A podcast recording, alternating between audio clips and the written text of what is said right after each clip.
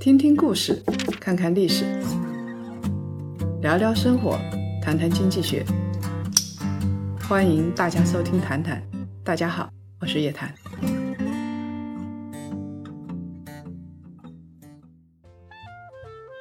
各位檀香，晚上好，我们又在《谈谈》里跟大家见面了。在五月的二十五号啊，一位非洲裔的美国黑人被四名白人警察暴力执法，然后呢，这个人就死了。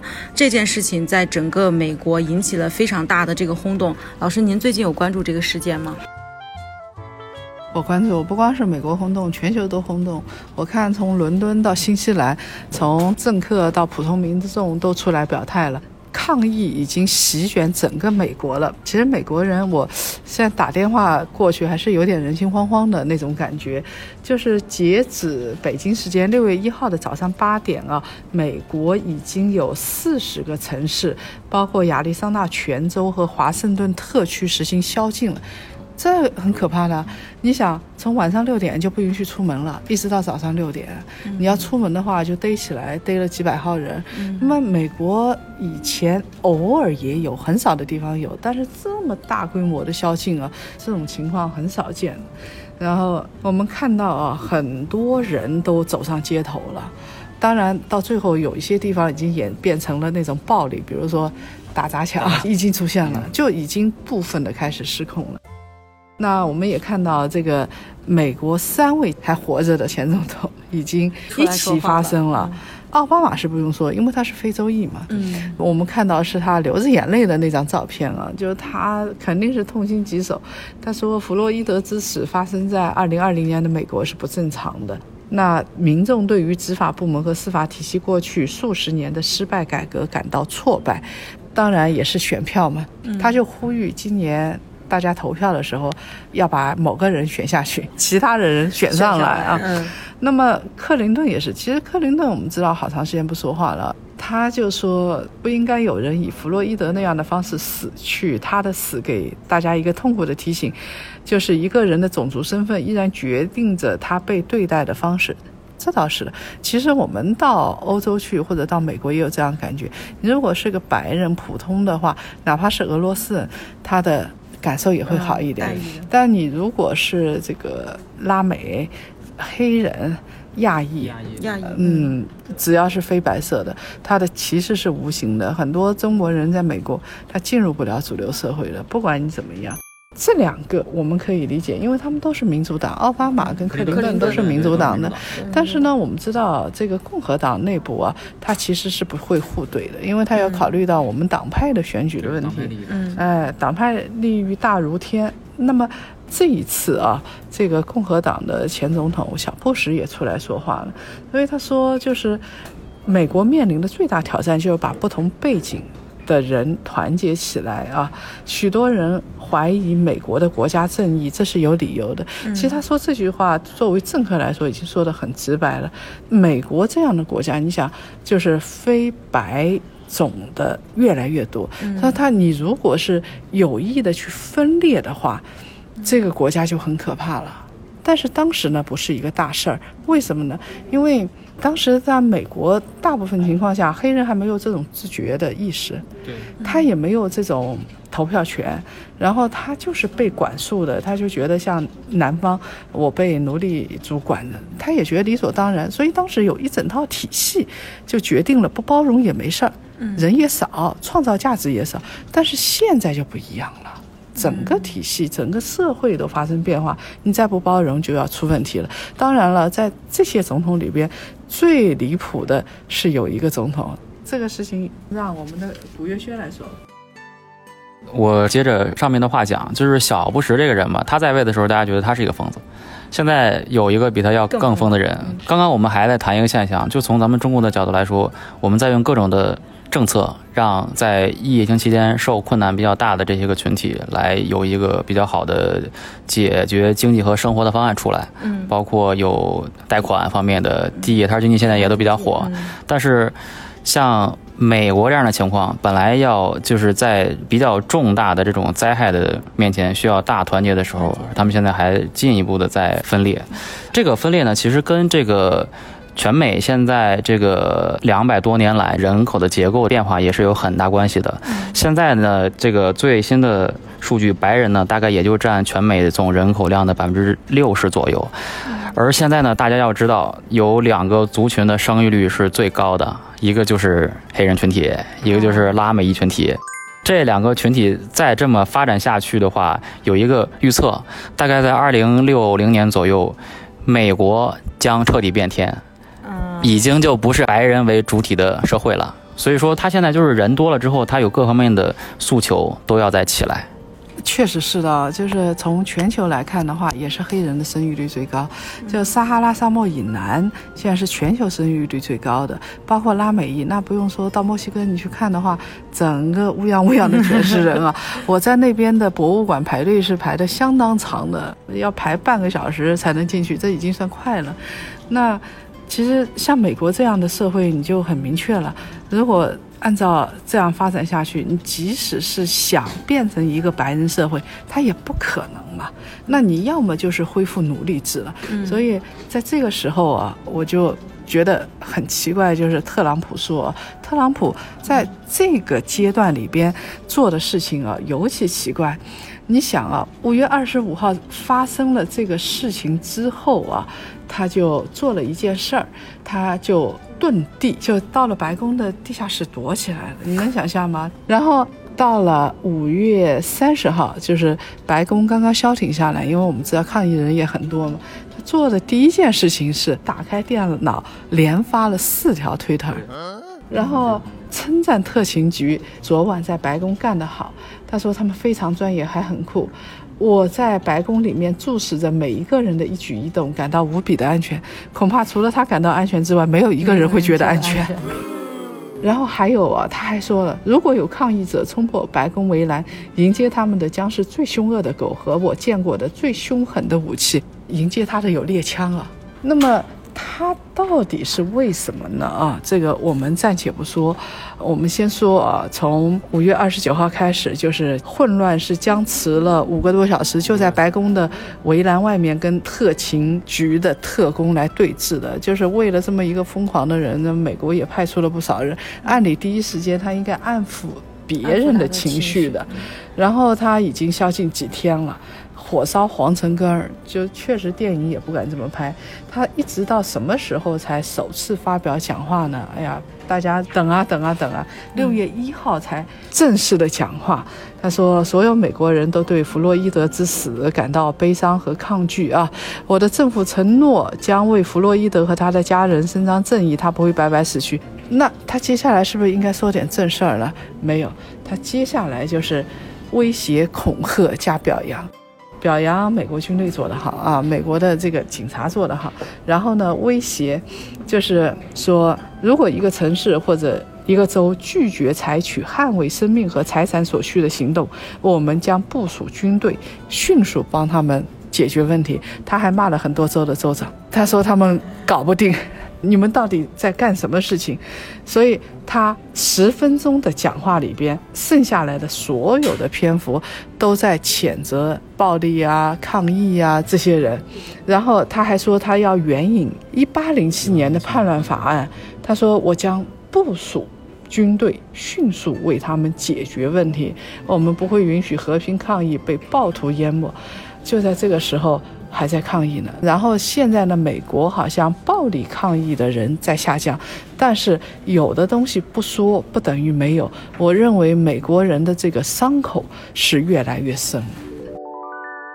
对，说到这个伤口啊，就是这回这个黑人在这个。十点当中爆发，其实对很多人来说，就是觉得，哎，怎么这个时候突然间爆了呢？其实我给大家来梳理一下，这个为什么选择这个十点产生这么大规模的这种抗议的现象。大概是二月份的时候，是其实有一个事儿，就是一个黑人被一对白人父子给射杀了。这个黑人呢，当时自己在跑步慢跑，然后去一个楼前面就瞎逛了逛。然后这是一个白人的小区，最近常常丢东西。那对父子对这个人就是产生了点怀疑，但其实他们没有经过任何的查证。然后那个黑人说：“哇，他们俩是有枪的。”然后就赶紧跑。然后说：“那你不要跑，那我肯定跑！你拿枪追我，我我我肯定跑。”结果看着他跑，他们就觉得。你跑你做贼心虚，就是他。对，然后他们就把他给枪杀了。枪杀之后呢，其实这个事儿呢，当时有一些个就是比较敏锐的人就说，如果疫情在全美这样爆发的话，这个可能啊，种族冲突就会起来。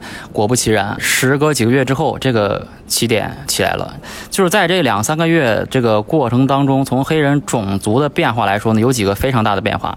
第一个变化呢，就是黑人在这个疫情当中的得病率和致死率要比白人高得多，是要高几倍的。还有呢，就是说，甭管什么社会，就是长期的，如果失业率在百分之十五，这个社会必然会乱。然后呢，还有呢，就是这一段期间传出很多声音，大家都在囤枪。其实从警察的角度来说呢，面对到这种情况，他也害怕。所以说，就是各方面的压力，无论是白人还有黑人，大家的压力都挺大的，才产生了这么一个现象，就让这种群情激愤的火爆发了，爆发起来了。对。那我们再回过头来说弗洛伊德之死的事情啊，其实我们对黑人确实有刻板印象的。你不要说美国白人，就包括我们啊，到了欧洲，如果一个很壮的黑人晃到你边上来了，然后还卖给你小商品。你也害怕，大多数游客还是会避开的。所以你想啊，黑人占美国总人口的大概百分之十三，黑人的犯罪率是百分之四十七。这也不是说因为黑人说基因里边特别爱好犯罪，我们绝对不能说这样的话，而是他受到的教育就少。那你想，我边上的邻居都是或者比较穷的，或者没接受过教育的，或者是贩毒的人比较多，那他这个犯罪的概率就比较大。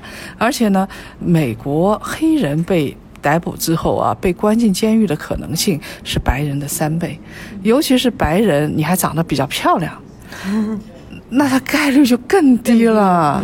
呃，这个就是我们说过的，就是颜值即正义，在经济学上还是有道理的。对，那么。这个非洲裔家庭呢，只有白人家庭收入的十分之一。二零一一年的时候，四千多万，将近五千万的美国贫困人口啊，呃，黑人的贫困率是百分之二十七点六，比白人也要高一倍。这，所以它种种种种形成了刻板印象，它又形成恶性循环。你越是有这种刻板印象，黑人得到的东西越少，那他越是会形成那样的一种活法。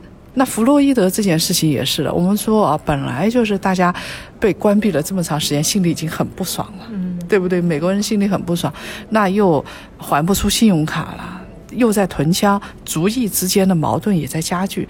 那这个时候呢，刚好发生了一件事情，它是偶然也是必然了。说偶然呢，刚好是轮上这个弗洛伊德了。五月二十五号这一天，他就在明尼阿波利斯去熟食店呢，他买香烟，然后呢。他这个时候啊，就用了一张二十美金的钞票，现金，居然没有刷卡，这也很奇怪。你要知道，美国人都是刷信用卡，没钱他也刷信用卡，大不了到时候还嘛。但是呢，他就用了一张现钞。那个小老板一看呢，这张二十美金是假的。这个弗洛伊德呢，刚好是买了烟，他还处于醉酒状态，不太清醒，个子又很高，将近两米。警察也控制不住他，就属于这样子的，就觉得这人有点失控，所以呢，这个小老板就打电话给警察，说我们这儿有这么个事儿，说不定就是制假钞了，起码用假钞了啊，违法了。那么四分钟之后报警，警察呢是十七分钟之后来的，他先到的两名警察啊就要制服他，后来估计又去找增援了，因为他很壮嘛，又喝醉了，估计。不是太搞得定，这个点是很很重要的。如果他没有醉是清醒状态的话，可能这两个警察这件事儿就处理完了。对，就是因为他他的块儿太大了，他又处于一个相对来说比较醉的状态，所以需要人来增援。而恰好是增援的这两个人，增援的这个人，对这个肖万，肖万这个人他之前就有过被投诉的经历，有十七次被投诉，还有一次也导致一个人死亡了。这个人呢，之前他可能就是习惯了用比较暴力的方式来执法。所以这个人的到场，其实直接导致了这个结果。他其实啊，肖办这个人身上估计有这些基因，所以他到了之后啊，到了哪个阶段是有问题的呢？就是你把他再拉出来，他已经在地上，这时候手已经在背后被铐起来了。然后呢，他把他这个用膝盖啊顶着他的脖子跟颈部这一块，大概是一直顶了八分四十三秒。还有就是他们在这个阶段有一个细节特别重要，就是他们也知道他是伤了的，所以他在这个压井的过程当中啊，呼叫了这个救助中心。然后最开始的时候是一个比较低的级别，就是非紧急的这种状况。后来大概是隔了几十秒之后，就上升为最高的那个等级，就是觉得这个人可能生命或者状态是有问题的。还有一个就是这个救护中心的人来了之后，人都来了。他的膝盖还在他的颈上，大概持续了一分钟左右，所以就是现在第三方的这个独立检测报告就说，其实他被压了四分钟就已经停止了生命特征，而且大家就是看这段视频有特别多感触的地方，就是他五分钟之内呼叫了十六次，说我不能呼吸，所以说现在这个活动也就是以这个为名字，我不能呼吸。还有就是现在查证回过头来，这个人是有幽闭恐惧症的，所以说他当时拒绝上警车，就是因为他有幽闭恐惧症。在当时那个情况下，就是说我前面啊，说实在我还可以接受，你警察总归要执法，你当时又有威胁性，那到了他其实在地下动弹不得的时候啊。边上行人都来说：“哎，你们这个放了他，就松一点。”然后他已经说：“这个我不能呼吸，就彻底丧失抵抗力的时候，你还这么干，其实是一种人性的恶。”当地对警察的法规，其中明令说到，只有在犯人有强烈反抗的时候，才有资格去锁警。就是说，锁警这个动作本身，警官是可以做的。但是是面临到一个前提，前提就是说这个犯人有激烈的反抗。那么就像刚才叶老师说的，他已经在地上躺了很久了，铐也套了，他身上还压了三个人，压了三个人，他完全动不了的状态上，对，没有任何威胁，他也没有持枪，对吧？就什么都没有的情况下，还要压他这么长的时间，那其实严重违法。所以这一次啊，我们才会发现，你如果是一个普通黑人说违法了，警察执法了，大家还不会这么愤怒。这次是黑人起来了，白人左翼起来了。最重要的就是到后面那半段的视频，大家都觉得太过分了，就是人性太恶了，所以都跳起来了。最近就是还有一个事儿，就是警察群体内部各大城市也集体有一个下跪的动作。这个就是大概二零一六年的时候，有一个叫柯林跪，就是当时有一个橄榄球的一个黑人，就是为了这个抗议全美对黑人不公正的待遇。当时这个事儿象征的意味是比较大的。然后最近全美的警察也纷纷展现了柯林贵，就是说这个从警察群体本身来说，他们也是看不惯的。就是相当于这个警察内部窝里反这种情况很少见的，因为我如果是警察，你如果是警察，我一般看得过去，我不会来说你，因为他惹麻烦嘛，谁会来干这个事儿啊？现在这个警察也跳出来，我们看美剧的时候，包括破案什么心理探案之类的，我们看到里边有很多是黑人警察的。嗯，这个我稍微插一句，就是看看美剧里边有一个小的窍门，就是说。美国为了政治正确，必须让黑人或者是亚裔他的级别要比白人高。政治正确在美国本来是很重要的一件事儿，但是特朗普现在看到，对吧？没啥正确的了，已经。他自己赛头不正确了。但是我相信有人会支持特朗普，这也是为了他的选票。我印象很深，我大概很多年前了，我见过一个美国的历史学家，他是研究中国历史的。他是一个中老年的白人，我印象很深的，他就在抱怨他们在大学里头。他说他们在大学里头已经过分到，只要是这个白人，啊招生啊受歧视，然后教师晋级受歧视。他说我因为是中老年的白人男性，我就要受这个歧视吗？这是当时他们普遍的抱怨。说大学里面你看少数族裔必须要招多少人，必须要招多少人，那我为什么要受这样的歧视呢？现在呢？特朗普是刚好相反，我觉得他的歧视已经是遮掩不住了。我我听那个美国那边人就在说，他说现在美国问题大了，因为他跟中国斗恐怕还不是大问题，他挑起内部的矛盾，这真的是一个大问题。但特朗普自己会不知道吗？知道。但两个东西左右了他：第一，极端自私。这一次呢，因为他已经把黑人主义给得罪了，所以。黑人啊，去投他的票的，我估计他自己也知道不会太多了。我们拿二零一六年的美国大选啊，统计百分之九十九以上的选票，我们会发现白人百分之三十七投希拉里，百分之五十九投特朗普。所以对于特朗普来说，白人的这个票是至关重要，尤其是右翼的白人的选票，这是他的基本票仓。那么黑人呢是百分之八十八投希拉里，百分之八投特朗普，所以黑人他本来也没指望去投他。对。然后接下来西班牙裔百分之六十五投希拉里，百分之二十九投特朗普，亚裔同样也是如此。也就是说，除了右翼白人之外，其他的人大部分都是投希拉里的。对。所以他这一次他这么处理的方式就很明确，就是我把。右翼白人这一块的票仓给保住。这就像上一次特朗普的选举一样，我们都觉得说，哎呀，右翼白人的力量没有那么强，中老年白人力量没有这么强，铁锈地带哪至于啊？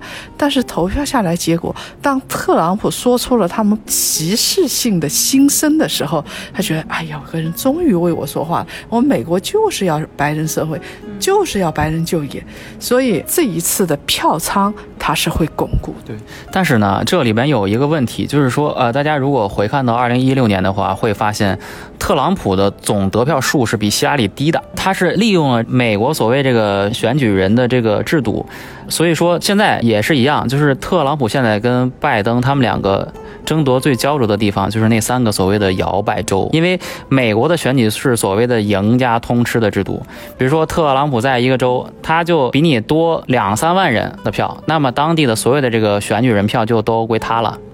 而这三个摇摆州的选举人的票数相对来说是比较多的。这三个州，一个是宾夕法尼亚州，一个是维斯康辛州，还有一个是密歇根州。而二零一六年的时候，有一个很特殊的情况，就是这三个地方的黑人投票率都非常低，跟他在当地的人口占比是完全不太成比例的。那么这次。特朗普他想利用巩固白人基本盘的方式重演2016年，那么可能要比几年之前要难得多。为啥呢？因为现在包括像奥巴马、像奥普拉，包括现在还有说消息，乔丹说他当年92年的时候没有出来发声，现在也要出来发声。如果所有黑人的领袖都出来发声的话，黑人集体出来投票，投票率高起。那么以二零一六年他微弱的优势来算的话，黑人如果全都能出来投的话，其实他的微弱的优势就没有了。那么三个摇摆州如果所有的这个选举人票都给了拜登，那其实特朗普这次的策略，应该说可能会失败掉。所以拜登也趁此机会啊，这个在特朗普的后院放把火。他说了一段非常煽情的话啊，他说我们的国家正处于苦难之中，不能让这种苦痛摧毁我们。呃，这个我们是被激怒的国民啊，但是不能让怒火这个吞噬我们。他说更重要的是啊，如果我当选总统，我将帮助领导对话，呃，我会倾听，就像我今天访问威尔明顿的抗议现场一样。所以。特朗普是不去，他是跑抗议现场，然后跟 人说话，跟人家谈谈心啊。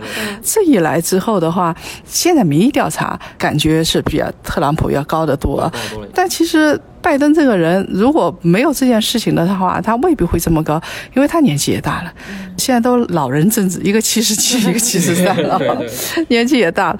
而且拜登这个人呢，就是传统的家庭就很无趣的，说你这样的一个人，然后我也不会投你嘛。但是呢，他现在适时的表达出感情，如果说这件事情持续下去的话，对于民主党，对于拜登是有利的。我记得这个上一次选举的。时候啊，为什么特朗普能赢？除了大家觉得他有性格，然后再加上当时美国黑人虽然人很多，但觉得这个投票跟我们也没关系，所以二零一六年他就这么上。今年我觉得形势会发生一些变化，我承认这一点。你想啊，白人又一次继续支持他，但本来就是他的坚定票仓。对，在接下来的少数族裔、拉美裔、这个华人、亚裔，然后黑人。你说他这么歧视起来，谁吃得消啊？对，对吧？所以我认为今年如果是真的是争夺的话，最重要的是以前沉默的一大群，今年不沉默了。对，对于他来说可能比较致命。所以说，就是以这个选举的角度来说，要看这个变量。就是他盘子再巩固，他也有天花板在那儿摆着。就所有人都算你的身上，但是如果是二零一六年没有出来投票的人，那乌泱泱的全都出来了。这个变量是他自己在巩固基本盘，其实作用不会有那么大的了。就。但是还有一点，我们现在也比较担忧的就是，就像叶老师刚才说的，拜登这个人太没劲。根据过往的这个统计来看，选举前三个月，这个总统候选人的表现是非常之重要的。那么这三个月，反正特朗普咱就不说了，又发推，又利用各种传播手段，这他都玩的非常转。但是拜登如果没有像这种事儿能够帮助他来拉升他的声望，那以他这种性格的话，其实他是比较吃亏的。现在拜登比特朗普要强很多，但是希望他在后面的这个发酵过程当中能够持续利用这些个舆论的声望持续下去。如果不行的话，哎，那天时地利人和都帮你，你还不行的话，那 还有一个帮他的，像加州这些地方肯定是帮拜登的，因为我们知道啊，其实现在特朗普所做的一切事情，对于加州这样的地方是打击比较大的，挺痛苦的。他本来人家是做高科技的硅谷，那高科技最重要的就是人才嘛。二十一世纪最重要就是人才，那人才美国本土没有产那么多，他是需要全球来的。但他现在把移民这一个路给挡死了，所以美国他其实他说不移民，对于美国来说的话，最最重要的就是一二战之后他赚了便宜，人才跟钱过去了。还有呢，加州这个。文艺界人士比较多，拍电影啊，拍电视啊，明星很多。这些明星啊，简直是看特朗普怎么看怎么都不顺眼。你基本上所有的明星都出来怼过他吧？这次好像又有明星出来怼他了，就是因为弗洛伊德之死的事情。这回还有一个事儿，就是说，Lady Gaga 组织过一个全球最盛大的音乐会，为了庆祝疫情，他就直接公开怼特朗普说：“这次疫情当中，我们最大的英雄叫谭德赛。”大家都知道，就是美国跟这个哎对之间有比较多的这种不和谐，又要断供啊，又要脱离组织，啊对。但是基本上全美有声量的明星都觉得谭德赛他们做的是非常好的，对。就是看特朗普怎么看怎么不顺眼嘛，因为特朗普就相当于一个这个种族歧视很严重，还一天到晚自我嘚瑟的这么一个班主任，所以下面的这些人，我本来就自由派，文艺些嘛，全是自由范儿，那互相怼也很正常。所以从这个加州啊，像这样的一些就是美国自由派聚集的地方，这次会更加团结，来去怼这个特朗普。加州现在还有一个情况，其实。它就是跟美国其他的州有一个很不一样的地方，就是别的州要么是驴，要么是象，两党之争嘛。但是加州是第三方势力，独立派是非常多的一个地方，所以说就是支持独立，那你要脱离这个两党的背景才能独立得了。所以说支持公投的这个加州，它有这个根儿上的根源。我们回过头来说，其实像加州这样的地方，自由派这样的地方，你如果说上台之后正常一点，我估计还不至于像发生现在这样的情况。那他当时心理学家鉴定过，就是你想啊，他从地道里跑出来可以上网，第一件事情就是发四条推，发四条推，而且起码有一条是很明显的夸自己的伟大的总统。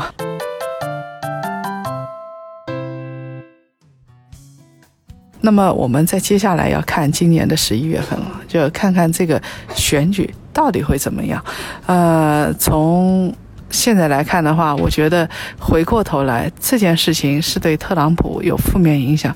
但是呢，如果说这几个月大家会忘掉，然后美国的经济又有所复苏，那么以特朗普现在这样的性格，然后以特朗普现在这么咋咋呼呼的去把拜登骂死的这种做派，我觉得到十月份、十一月份还真的难说。所以这件事情如果说发生在九月份、十月份。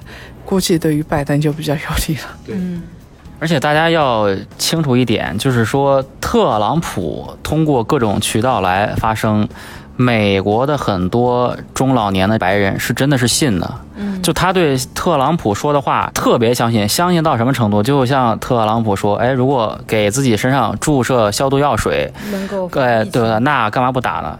之后呢，刚刚开始有不少人住院，后来也有人死，就是说。这个咱们中国人可能不太理解，这么一个咋咋呼呼的感觉，根本就是没有基本常识的这种人说话，大家怎么会听呢？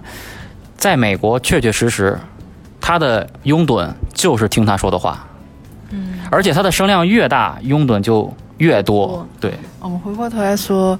呃，那除了注射消毒液之外啊，像特朗普的话，这么长时间他是不戴口罩的，那从来没戴过口罩，所以他的这帮拥趸也是从来不戴口罩的，你就觉得口罩是对这个人身自由的剥夺。有时候可以这么说啊，就我们有时候看一些人，喜欢一些人，听一些话，只不过是对于自我内心的一个认证，就是我们看了这个东西，会相信我们更加相信的。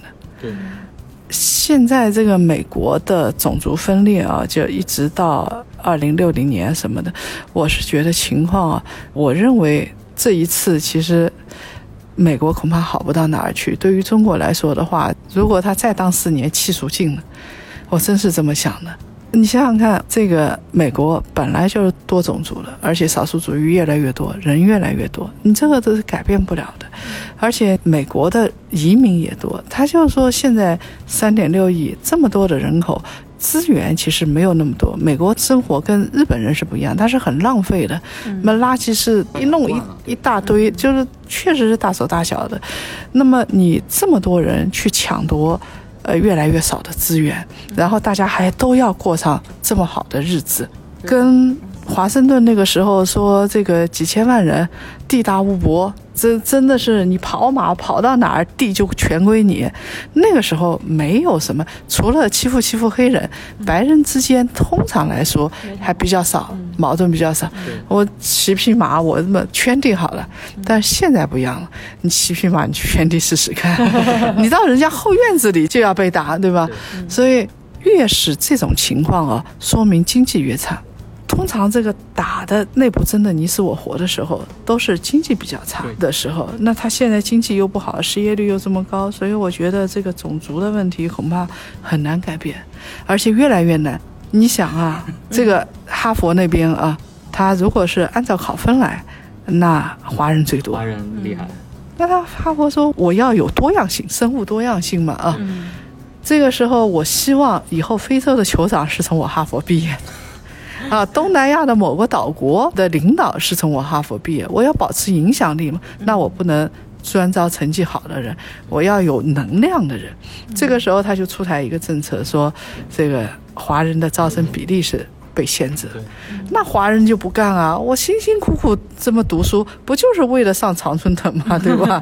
那华人哪干啊？所以这种事情，那到底怎么解决呢？就很难解决。所以再接下去啊，我就在设想这么一个场景：有很多种族歧视人说，哎呀，再接下去，欧洲不欧了，美国不美了，欧洲会看到这个移民越来越多。所以你想啊，欧洲内部也分成了两派。的有的时候就右翼上台了，禁止移民啊，禁止这些中东人过去啊，禁止黑人过去。那美国现在确实也面临这样的问题，所以他只有一个办法，再接下来，就是谁能量大，这个谁有本事，我让你移民，其他东西我都不允许你。而且这个特朗普肯定会加上一条，谁骂过我，我不准你移到美国来。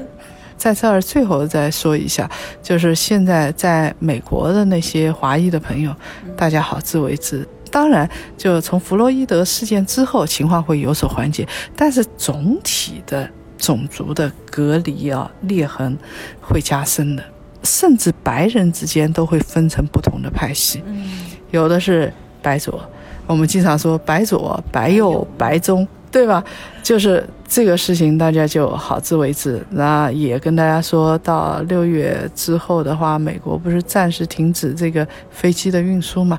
大家要回来的话，得赶紧想想办法，早点回来了。嗯，抓紧时间。嗯，行。那本期的谈谈到这里就结束了，我们下一期再见。下期再见。好，各位檀香，下期见。